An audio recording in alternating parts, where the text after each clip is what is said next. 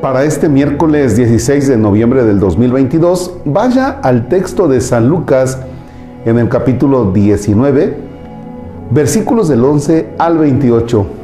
Le va a encantar. En nombre del Padre y del Hijo y del Espíritu Santo. Cuando Jesús estaba ya cerca de Jerusalén, dijo esta parábola, pues los que escuchaban creían que el reino de Dios se iba a manifestar de un momento a otro. Un hombre de familia noble se fue a un país lejano para ser nombrado rey y volver después. Llamó a diez de sus servidores, les entregó una bolsa de oro a cada uno y les dijo, comercien con ese dinero hasta que vuelva. Pero sus compatriotas lo odiaban y mandaron detrás de él una delegación para que dijera, no queremos que este sea nuestro rey. Cuando volvió, había sido nombrado rey. Mandó pues llamar a aquellos servidores a quienes les había entregado el dinero para ver cuánto había ganado cada uno. Se presentó el primero y le dijo, Señor, tu oro ha producido diez veces más. Le contestó, está bien, servidor bueno, ya que fuiste fiel en cosas muy pequeñas, ahora te confío el gobierno de diez ciudades. Vino el segundo y le dijo, Señor, tu moneda ha producido otras cinco más. Y el rey le contestó, tú también gobernarás cinco ciudades. Llegó el tercero y le dijo, Señor, aquí tienes tu moneda. La he guardado envuelta en un pañuelo porque tuve miedo de ti yo sabía que eres un hombre muy exigente, reclamas lo que no has depositado y cosechas lo que no has sembrado. Le contestó el rey, por tus propias palabras te juzgo, servidor inútil. Si tú sabías que soy un hombre exigente, que reclamo lo que no he depositado y cosecho lo que no he sembrado, ¿por qué no pusiste mi dinero en el banco y así, a mi regreso, aguánteme tantito que ya se me trabó aquí esto.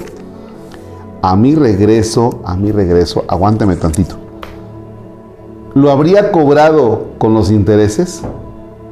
Y dijo el rey a los presentes, quítele la bolsa de oro y dénsela al que tiene diez. Pero Señor, le contestaron, ya tiene diez monedas.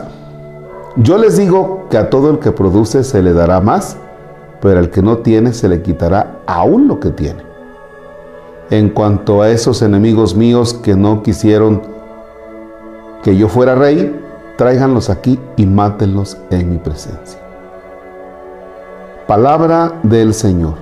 Gloria a ti, Señor Jesús.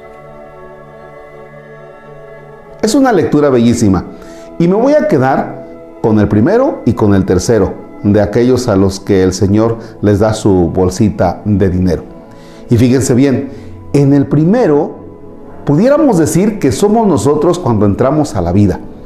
Dios nos da nuestra bolsita de dinero, nuestros dones, nuestros talentos y nos dice, órale, a la vida. También van incluidos algunos defectos. Y a ver cómo trabajas esos defectos y a ver cómo trabajas también aquellos que son tus cualidades, tus capacidades. Al final de la vida, el Señor te va a decir, ¿qué onda? ¿Qué hiciste con esos talentos que te di? ¿Dónde están? Imagínate que le digas al Señor, los trabajé, Señor, y mira nada más, aquí te entrego los frutos, los resultados. Pero vamos al tercero, que el tercero fue un miedoso y quizá rayando en la flojera, eh, poco creativo el tipo. Señor, es que tuve miedo. Y dice, Señor, no puede ser posible. Mira nada más. Pobre este tipo, o sea, pudo haber hecho cosas extraordinarias y sin embargo no. ¿No será que tú en la vida, esa bolsita de talentos que el Señor te dio, por miedo, la tienes ahí enterrada? Arriesgate. Cuidado si tú estás viviendo de tus miedos y esos miedos no te permiten crecer. ¿Ya? Hace unos días platicaba con una persona que en plena pandemia lo despiden del trabajo, Y entonces dice, pues ni modo, me voy a mi casa, me tengo que encerrar. Y encendía la radio y decía, todo el mundo encerrarse. Y encendía la tele y decía encerrarse. Y así, todo el mundo encerrarse. Llegó, pues se encerró y le dijo a su mamá, no tenemos de comer. Entonces tú dices, si te encierras, o vas a tener que hacer algo. Y se puso a vender cubrebocas como la pasó bien durante la pandemia, ahora tiene que buscarle otras cosas. Ponte a trabajar en algo. Sé creativo, por favor. Que esos talentos no los entierres por miedo. Ponte con creatividad y con mucha audacia y entereza a hacer cosas en la vida que Dios y tú pueden lograr cosas maravillosas. Eh, no hay Padre Nuestro, no hay bendición como le hemos hecho. Te dejo una tarea. ¿Cuáles son tus talentos? Haz una lista. ¿Cómo los estás poniendo en práctica? Y también cuáles son tus miedos. Y ojalá que tus miedos no vayan a ser más que tus talentos.